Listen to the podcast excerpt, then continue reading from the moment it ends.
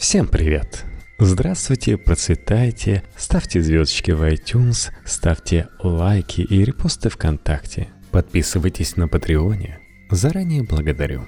Сегодня мы поговорим с вами о счастье и даже о валовом национальном счастье. Я как раз сейчас читаю Homo Deus и Вали Ноэ Харари, и он об этом говорит уже во второй главе.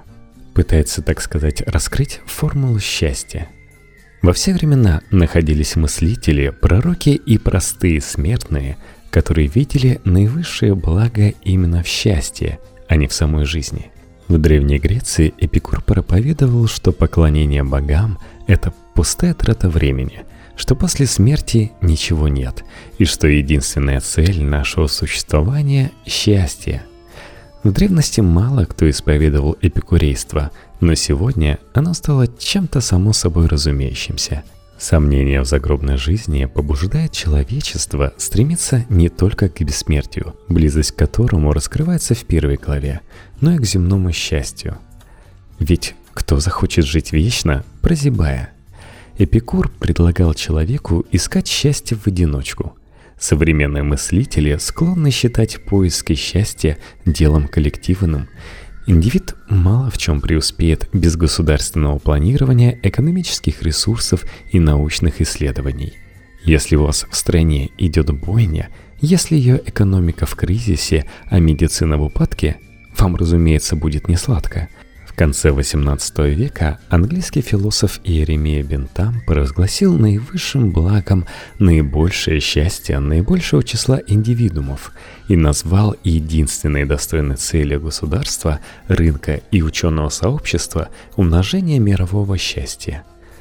Политики должны устанавливать мир, дельцы должны способствовать преуспеянию, а ученые должны познавать природу не только для вящей славы короля, страны или бога, а чтобы вы и я могли жить счастливее. В течение 19 и 20-х столетий, при том, что взгляды Бентама широко обсуждались, правительства, корпорации и лаборатории были сосредоточены на решении более актуальных и конкретных задач – Страны мерили свой успех величиной территорий, плодовитостью населения и ростом ВВП, а не счастьем своих граждан. Такие индустриальные страны, как Германия, Франция и Япония, создали мощные системы образования, здравоохранения и социального обеспечения. Но эти системы имели целью укрепления нации, а не благополучия отдельного человека – Школы призваны были штамповать образованных и законопослушных граждан, готовых преданно служить нации. К 18 годам из юношей выковывали не просто патриотов, но грамотных патриотов, способных прочесть предписание командира и набросать план завтрашнего сражения. Им требовалось знание математики, чтобы рассчитывать траектории снарядов и взламывать секретные шифры врага, они осваивали основы электротехники, механики и медицины, чтобы управляться с рациями, водить танки и перевязывать раненых товарищей. После армии они должны были пополнить ряды служащих, учителей и инженеров, строящих современную экономику и платящих налоги. То же происходило в системе здравоохранения. В конце XIX века такие страны, как Франция, Германия и Япония, развернули бесплатное медицинское обслуживание масс. Они финансировали вакцинацию младенцев, сбалансированное питание детей и физическое воспитание подростков. Они осушали гнилые болота, истребляли москитов и проводили централизованную канализацию. Но все это не ради счастья людей, а ради укрепления нации – Страна нуждалась в выносливых солдатах и рабочих, в здоровых женщинах, которые народят еще солдат и рабочих, и в бюрократах, являющихся в контору ровно в 8.00, а не чахнущих дома под одеялом. Даже система социального обеспечения изначально выстраивалась скорее в интересах нации, чем нуждающегося индивида – когда в конце XIX века в Германии Отто фон Бисмарк вводил государственные пенсии и социальные гарантии, его главной заботой было заручиться лояльностью граждан, а не повысить их уровень жизни.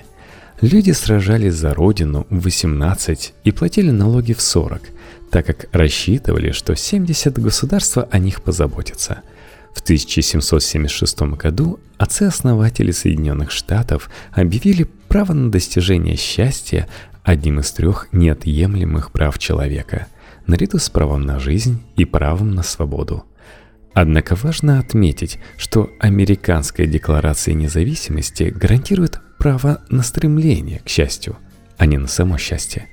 Важно, что Томас Джефферсон не возложил на государство ответственность за счастье или несчастье граждан. Он хотел лишь ограничить власть государства. Идея заключалась в том, чтобы избавить человека от всяческого диктата в вопросах выбора.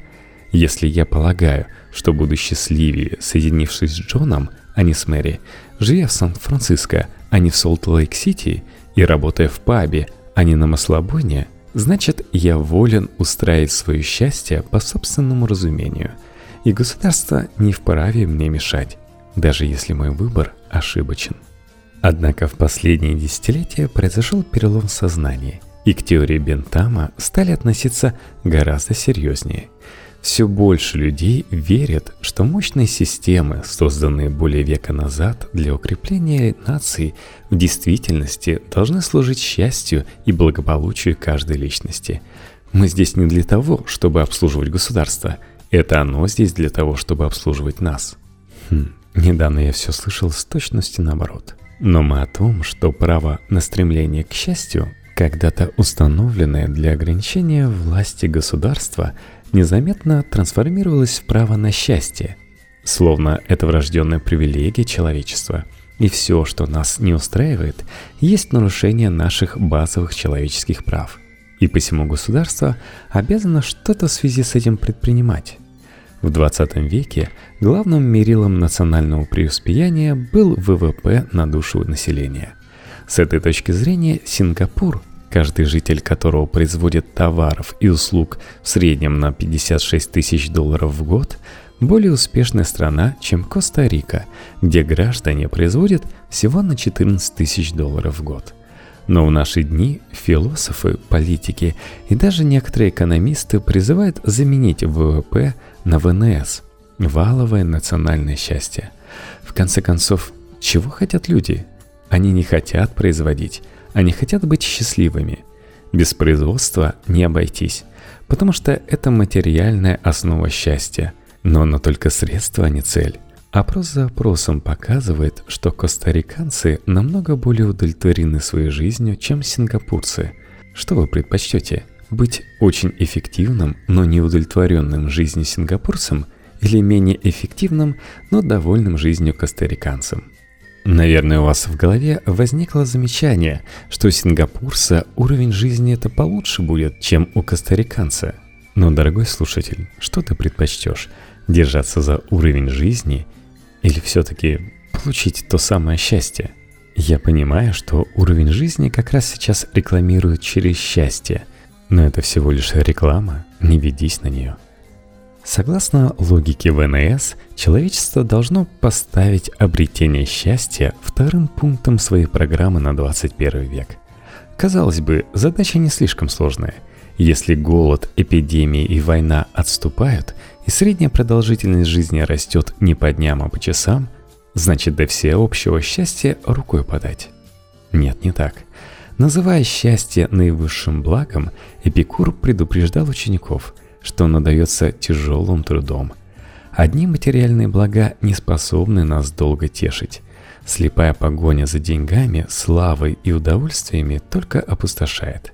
Эпикур, например, советовал есть и пить в меру и усмирять свои вожделения. В конечном счете, прочная дружба принесет нам больше удовлетворения, чем безумная оргия. Он предложил людям целый этический набор «надо» и «не надо», чтобы провести их по опасной дороге к счастью. Эпикур явно кое-что смыслил в этом деле. Стать счастливым непросто. Несмотря на наши беспрецедентные достижения последних десятилетий, совсем не очевидно, что современные люди намного счастливее, чем их предки. Пугающий симптом – при более высоком уровне благосостояния, комфорта и безопасности число суицидов в развитом мире гораздо выше, чем в традиционном обществе.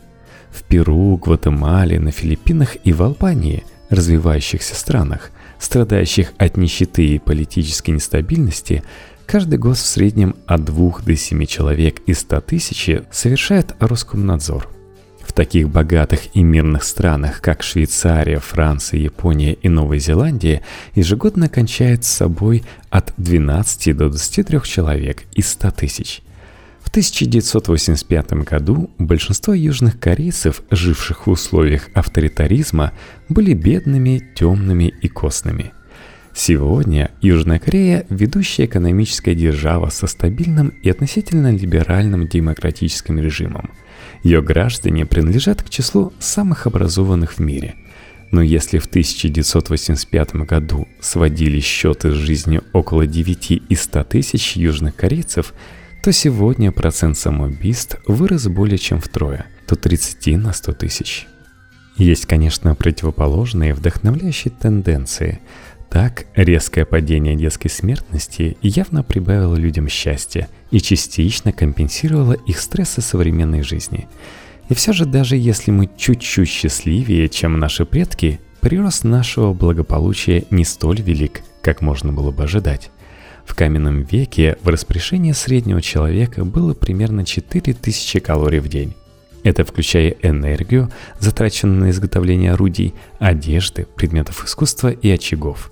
Сегодня каждому американцу ежедневно требуется в среднем 228 тысяч калорий. И не только в виде пищи, но и для питания своих авто, компьютеров, холодильников и телевизоров – Таким образом, средний американец потребляет 60 раз больше энергии, чем средний охотник-собиратель каменного века. Неужели средний американец 60 раз счастливее? Позвольте в этом усомниться. Хотя мы и покончили со многими из вчерашних бед, обрести настоящее счастье человеку будет гораздо сложнее, чем избавиться от открытых общественных язв – Голодающему средневековому крестьянину доставляла радость ломать хлеба. А чем можно обрадовать присыщенного инженера солидными денежными и жировыми накоплениями? Вторая половина 20-го столетия была для США золотым веком. Победа во Второй мировой войне и последовавшая за ней еще более значимая победа в Холодной войне превратили страну в ведущую мировую сверхдержаву – между 1950 и 2000 годами американский ВВП вырос с 2 триллионов до 12 триллионов долларов. Реальный доход на душу населения удвоился. Изобретение новых контрацептивов привело к небывалой сексуальной свободе. Женщины, гомосексуалисты, афроамериканцы и прочие меньшинства получили в конце концов свой кусок американского пирога – Поток дешевых автомобилей, холодильников, кондиционеров, пылесосов, посудомоечных и стиральных машин, телефонов, телевизоров и компьютеров изменил быт почти до неузнаваемости. Однако опросы показали, что в 1990-х уровень субъективного благополучия американцев остался примерно тем же, как был в 1950-х. В Японии в период между 1958 и 1987 годами произошел один из самых стремительных в истории экономических скачков, когда средний реальный доход вырос в пять раз. Эта лавина богатства в сочетании с морем позитивных и негативных перемен в стиле жизни, как ни странно, почти не повлияла на показатели субъективного благополучия японцев – японцы в 1990-х были в той же степени удовлетворены или не удовлетворены жизнью, как и в 1950-х. Создается впечатление, будто наше счастье упирается в некий таинственный стеклянный потолок, который не дает ему взлететь, несмотря на наши беспрецедентные успехи. Даже если мы завалим всех едой, вылечим все болезни и установим мир во всем мире – не похоже, что этот стеклянный потолок обязательно треснет. Стать реально счастливыми будет не проще, чем победить старость и смерть. Стеклянный потолок счастья подпирает две мощные колонны – психологическая и биологическая. На психологическом уровне счастье зависит скорее от ожиданий, чем от объективных условий. Мирное и обеспеченное существование само по себе удовлетворения не приносит – мы бываем довольны, когда реальность соответствует нашим запросам. Беда в том, что чем комфортнее жизнь, тем непомернее запросы. Фантастическое улучшение жизненных условий, происшедшее в прошлые десятилетия, оборачивается не ростом удовлетворенности, а ростом аппетитов. Если мы не опомнимся, то счастье нам не видеть никогда. На биологическом уровне и наши запросы и счастье определяются биохимией, а не экономическим, социальным или политическим статусом. Согласно Эпикуру, мы счастливы, когда испытываем приятные ощущения и свободны от неприятных. Иеремия Бентам утверждал, что природа отдала человека во власть двум господам – удовольствию и боли. И только они отвечают за все, что мы делаем, говорим и думаем. Последователь Бентама Джон Стюарт Миль говорил, что счастье – это не что иное, как удовольствие и отсутствие боли, и что вне удовольствия и боли нет ни добра, ни зла. Всякий, кто пытается связать добро и зло с чем-то иным, скажем, с Божьим Заветом или с национальными интересами, обманывает вас, а может быть и самого себя. Во времена Эпикура такие речи были кощунством. Во времена Бентама и Милия они были потрясением основ. Но в начале 21 века это научная ортодоксия. По версии биологов, блаженство и страдания всего лишь разные комплексы телесных ощущений – мы никогда не реагируем на то, что творится вокруг нас. Мы реагируем исключительно на ощущения собственного тела. Никто не страдает из-за самой потери работы, из-за развода или из-за того, что правительство ввязалось в войну. Что делает человека несчастным, это его внутренний личный дискомфорт. Конечно, потеря работы может вызвать депрессию, но депрессия – это тоже телесный дискомфорт.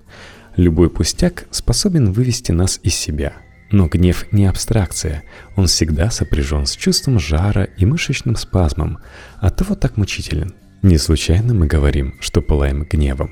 И наоборот. Как уверяет наука, ни продвижение по службе, ни выигрыш в лотерею, ни даже настоящая влюбленность не приносит счастья. Счастливым человека делает одно и только одно – приятные ощущения в теле – Представьте себе чувство Марио Гетца, атакующего полузащитника германской сборной в дополнительное время финального матча чемпионата мира 2014 года Германия-Аргентина. Счет не открыт. Остается всего 7 минут до серии непредсказуемых послематчевых пенальти.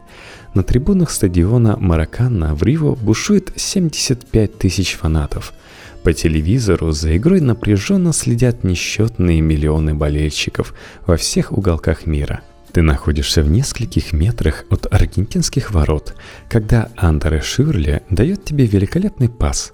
Ты принимаешь мяч на грудь и, не давая ему опуститься на землю, ударом левой ноги отправляешь мимо аргентинского вратаря. Мяч зарывается в сетку. Гол! Стадион взрывается, как вулкан – Десятки тысяч человек ревут словно помешанные. Твои товарищи по команде набрасываются на тебя с объятиями и поцелуями. Миллионы твоих соотечественников в Берлине и Мюнхене рыдают перед телеэкранами. Ты на седьмом небе. Но это не потому, что мяч в воротах соперника и не из-за ликования в баварских пивнушках – на самом деле ты реагируешь на бурю своих внутренних ощущений. На спине бегают мурашки, по телу проходят электрические волны, и тебе кажется, будто ты рассыпаешься на миллионы взрывающихся энергетических шариков. Чтобы почувствовать подобное, не обязательно забивать решающий гол в финале чемпионата мира. Если вы начинаете прыгать от радости, получив неожиданное повышение по службе, значит вы во власти похожих ощущений – Глубинные участки мозга ничего не знают о футболе, ни о карьерах. Им известны только ощущения. Если вас повышают, но по той или иной причине приятных ощущений не возникнет, вы не обрадуетесь. И наоборот, если вы вылетели с работы или проиграли решающий матч, но по какой-либо причине испытываете радость, может от какой-нибудь таблетки, то все равно будете наверху блаженства – к несчастью, приятные ощущения довольно быстро спадают и рано или поздно сменяются подавленностью. Даже победный гол в финале чемпионата мира не гарантирует пожизненного счастья. На самом деле, потом все может покатиться под уклон. Также, если год назад меня неожиданно повысили в должности, то сегодня тех очень приятных ощущений, которые я испытал, услышав о назначении, уже нет и в помине. Если я хочу опять пережить эти чудесные мгновения, я должен получить следующее повышение, а за ним следующее. И если я его не дождусь, то могу еще больше захандрить и обозлиться, чем если бы так и оставался скромной пешкой. Все это издержки эволюции. На протяжении несчетного числа поколений наша биохимическая система настраивалась на увеличение шансов на выживание и воспроизводство, но не на счастье. Те действия, которые способствуют выживанию и воспроизводству, биохимическая система вознаграждает приятными ощущениями. Но это лишь рекламная уловка – мы мечемся в поисках еды и партнера, спеша избавиться от гнетущего чувства голода и насладиться деликатесами и оргазмами. Но удовольствие от еды и оргазмов быстро проходит. И если мы хотим наслаждаться опять, то должны снова искать еду и партнера. Что бы случилось, если бы в результате какой-нибудь редкой мутации появилась на свет белка, которая, сгрызя один орех, успокоилась бы в блаженной сытости – Технически этого реально было бы достичь перепрограммированием белящего мозга. Кто знает, может миллионы лет назад и родилась такая везучая белка. Если так, она прожила очень счастливую и чрезвычайно короткую жизнь. На ней редкая мутация и завершилась, потому что везучая белка не затрудняла себя поисками орехов, не говоря уже о паре. Ее соперницы, которым одного ореха хватало на 5 минут, имели куда больше шансов выжить и передать свои гены потомству. По той же причине нас, людей, обычно недолго тешат добываемые нами орехи. Денежные должности, солидные дома, красивые партнеры. Кто-то может сказать, что дело не так уж и плохо, ведь счастье не в цели, а в самом путешествии к ней – Совершать восхождение на Эверест несравненно увлекательнее, чем стоять на его вершине. Флирт и ухаживание горячат кровь сильнее, чем сам акт любви. Проведение экспериментов и работа в новейшей лаборатории интереснее, чем похвалы и премии. И все же это вряд ли меняет общую картину. Просто показывает, что эволюция управляет нами с помощью широкого спектра удовольствий – Иногда она соблазняет ощущением покоя и блаженства, а порой стимулирует головокружительным чувством восторга и трепета. Когда животное хочет получить то, что повышает его шансы на выживание и воспроизводство, то есть еду, партнера или доминантное положение, его мозг продуцирует ощущение настороженности и возбуждения, которые своей исключительной приятностью еще больше его подхлестывают – в очень известном эксперименте ученые вживили в мозг нескольких крыс электроды, позволявшие грызунам возбуждать себя простым нажатием на педаль. Когда крысам предоставляли выбор между лакомством и педалью, они предпочитали педаль, совсем как дети, не желающие отрываться от видеоигры ради ужина. Крысы сжали и сжали на педальку, пока не падали от голода и утомления. Люди также могут предпочитать азарт гонки лежанию на диване – но гонка привлекательна именно тем, что вызывает пьянящие ощущения. Никто не стал бы взбираться на горы, играть в видеоигры и ходить на свидания, если бы за всем этим стояли ощущения стресса, отчаяния или скуки. Увы, упоение гонкой так же скоро приходящее, как и радость победы – ни Дон Жуан, с трепетом пробирающийся в спальню красотки, ни бизнесмен, замиранием сердца, следящий за падениями и взлетами индекса Доу Джонса, ни игрок, одержимо уничтожающий монстров на компьютерном экране, не найдут удовольствия в воспоминаниях о вчерашних приключениях. Подобно крысам, вновь и вновь жмущим на педаль, донжуаны, финансовые магнаты и игроки нуждаются в ежедневной подпитке – и что еще хуже, в этом случае запросы тоже приспосабливаются к условиям. И то, что вчера было предметом мечтаний, сегодня уже нагоняет тоску. Возможно, ключ к счастью не в гонке и не в золотой медали, а в балансе возбуждения и покоя. Но мы в большинстве своем склонны перескакивать от стресса к скуке. И наоборот, тяготясь как тем, так и другим – если наука права и наше счастье определяется биохимической системой, значит единственный способ достичь стабильной удовлетворенности – настройка этой системы. Забудьте об экономическом росте, социальных реформах и политических революциях. Чтобы поднять уровень мирового счастья, мы должны управлять человеческой биохимией. Именно это мы и начали делать в последние десятилетия. Еще полвека назад назначение психотропных препаратов диктовалось лишь очень серьезным диагнозом. Сегодня совсем не так. К лучшему или к худшему все больший процент населения принимает психотропы регулярно, не только для лечения разрушительных психических заболеваний, но и для восстановления душевного равновесия при рядовых депрессиях. Например, школьникам все чаще и чаще прописывают психосимуляторы типа риталина. В 2011 году 3,5 миллиона американских детей принимали таблетки от СДВГ – синдрома дефицита внимания и гиперактивности. В Великобритании число таких пациентов выросло с 92 тысяч в 1997 году до 786 тысяч в 2012 Изначально эти лекарства предназначались для терапии расстройства внимания, но в наши дни их назначают практически здоровым детям, чтобы те подтянулись к возрастающим год от года требованиям учителей и родителей. У этой тенденции много противников, убежденных в том, что проблемы не в детях, а в образовательной системе.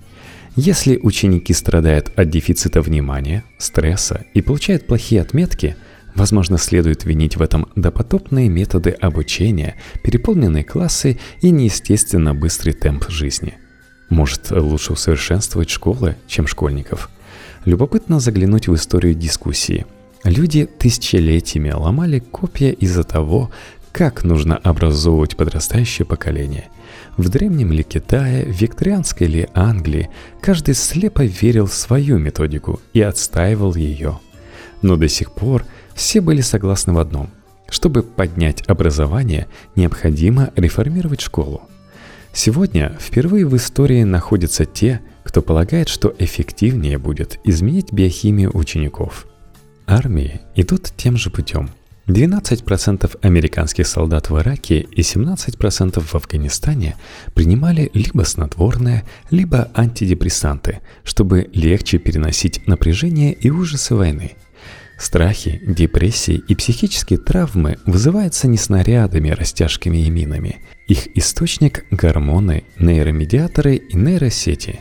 В бою рядом могут оказаться два солдата, один окоченеет от ужаса, потеряет разум и потом долгие годы будет мучиться кошмарами. Другой смело ринется в атаку и получит медаль. Различие этих солдат в их биохимии – если мы научимся ее контролировать, то осчастливим военных и усилим армии. Погоня за биохимическим счастьем – это еще и главная причина преступности в мире. Согласно статистическим исследованиям 2009 года, половина заключенных федеральных тюрем США попали туда из-за наркотиков. 38% итальянских заключенных были осуждены за правонарушения, спровоцированные наркотиками – 55% заключенных в Великобритании сообщили, что приступили закон либо под действием, либо при распространении наркотиков. Исследования 2001 года показали, что 62% обитателей австралийских тюрем сидят за преступления, совершенные в состоянии наркотического опьянения. Люди пьют алкоголь, чтобы забыться, курят травку для успокоения, нюхают кокаин и мед для ясности ума и уверенности. В то время как экстази веселит, а ЛСД переносит к Люси, которая в небесах с алмазами. То, чего одни стремятся достичь учебой, работой и воспитанием детей, другие пытаются получить без труда с помощью правильной дозы молекул. Это реальная угроза социальному и экономическому порядку, поэтому правительства ведут с биохимической преступностью упорную, кровавую и безнадежную борьбу. Государство надеется регулировать производство биохимического счастья, отделяя плохие средства воздействия от хороших. Принцип понятен. Биохимические средства, которые способствуют политической стабильности, социальному порядку и экономическому росту, разрешены и даже рекомендованы к употреблению.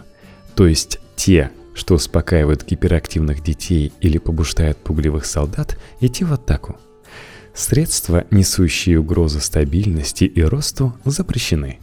Однако каждый год в исследовательских лабораториях университетов, фармакологических компаний и криминальных организаций изобретаются новые вещества, да и нужды государства и рынка тоже постоянно меняются. Ускоряющийся день ото дня погоня за биохимическим счастьем будет перестраивать политику, общество и экономику, и сдерживать ее станет все труднее. И психотропные средства – это только начало. В исследовательских лабораториях уже испытываются более сложные методы воздействия на человеческую биохимию – такие как электрическое стимулирование определенных участков мозга или модификация генетических кодов наших тел. Так или иначе, достичь счастья путем биологического манипулирования будет непросто, так как потребуется кардинальный слом фундаментальных жизненных принципов. Но одолеть голод, эпидемии и войны ведь тоже было совсем непросто. Совершенно не очевидно, что человечеству стоит расшибаться в лепешку ради биохимического счастья – Некоторые считают, что счастье – штука второстепенная, и что нельзя считать удовлетворенность индивида высшей целью человеческого общества. Другие могут согласиться с тем, что счастье – это величайшее благо, но не принять точку зрения биологов, сводящих его к набору приятных ощущений. Около 2300 лет назад Эпикур предупреждал своих учеников, что ненасытность в наслаждениях может принести им больше несчастья, чем счастья. Двумя веками раньше еще радикальнее высказался Будда, учивший, что стремление к приятным ощущениям является корнем страданий. Эти ощущения всего лишь минутные бессмысленные вибрации, они не утоляют наших желаний. Мы сразу желаем повторения. Сколько бы блаженных или экстатических мгновений я не пережил, не всегда будет мало – если я отождествляю счастье с приятными ощущениями, мне ничего не остается, кроме как без устали за ними охотиться. Когда я наконец сорву удовольствие, оно быстро улетучится, и мне придется все начинать сначала. Ведь воспоминаниями о былых радостях сыт не будешь. Даже если эта охота продлится всю мою жизнь, она никогда не увенчается прочным успехом. Наоборот, чем больше разыгрываются мои аппетиты, тем более раздраженным и недовольным я становлюсь. Чтобы обрести реальное счастье, человечество должно притормозить в своей гонке за удовольствием, а не жать постоянно на газ. Этот буддийский взгляд на счастье очень близок к биохимическому представлению о нем. Согласно и тому, и другому, приятные ощущения исчезают так же быстро, как возникают. И пока человек жаждет их, но не получает, он чувствует себя обделенным, эта проблема имеет два различных решения. Биохимическое решение – изобретать средства и методики, которые позволяют людям ни на мгновение не оставаться без приятных ощущений, купаться в их нескончаемом потоке. Совет же Будды таков – умерьте свои желания, не позволяйте им собой управлять. Буддисты предлагают нам тренировать свой ум, вырабатывая способность внимательно следить за приливами и отливами наших ощущений – когда ум научится видеть в наших ощущениях то, что они собой действительно представляют, минутные бессмысленные вибрации, у нас пропадет желание за ними гнаться. Кому нужно то, что исчезает так же быстро, как возникает? В настоящее время человечество гораздо больше заинтересовано в биохимическом решении – что бы там ни твердили монахи в гималайских пещерах или философы в башнях из слоновой кости, для капиталистического сознания счастье – это удовольствие. Точка. Год от года мы все тяжелее переносим неприятные ощущения и все больше жаждем приятных – Этому подчинены научные исследования и производство, каждый год выбрасывающие на рынок новые обезболивающие средства, новые виды мороженого, более удобные матрасы, более увлекательные игры для смартфонов, чтобы мы, ожидая автобуса, не скучали ни минуты. Кстати, в описании подкаста вы сможете найти адрес Патреона, где можете подписаться, чтобы поддерживать меня – и бонусом получить RSS на подкаст с практически ежедневными выпусками. patreon.com slash story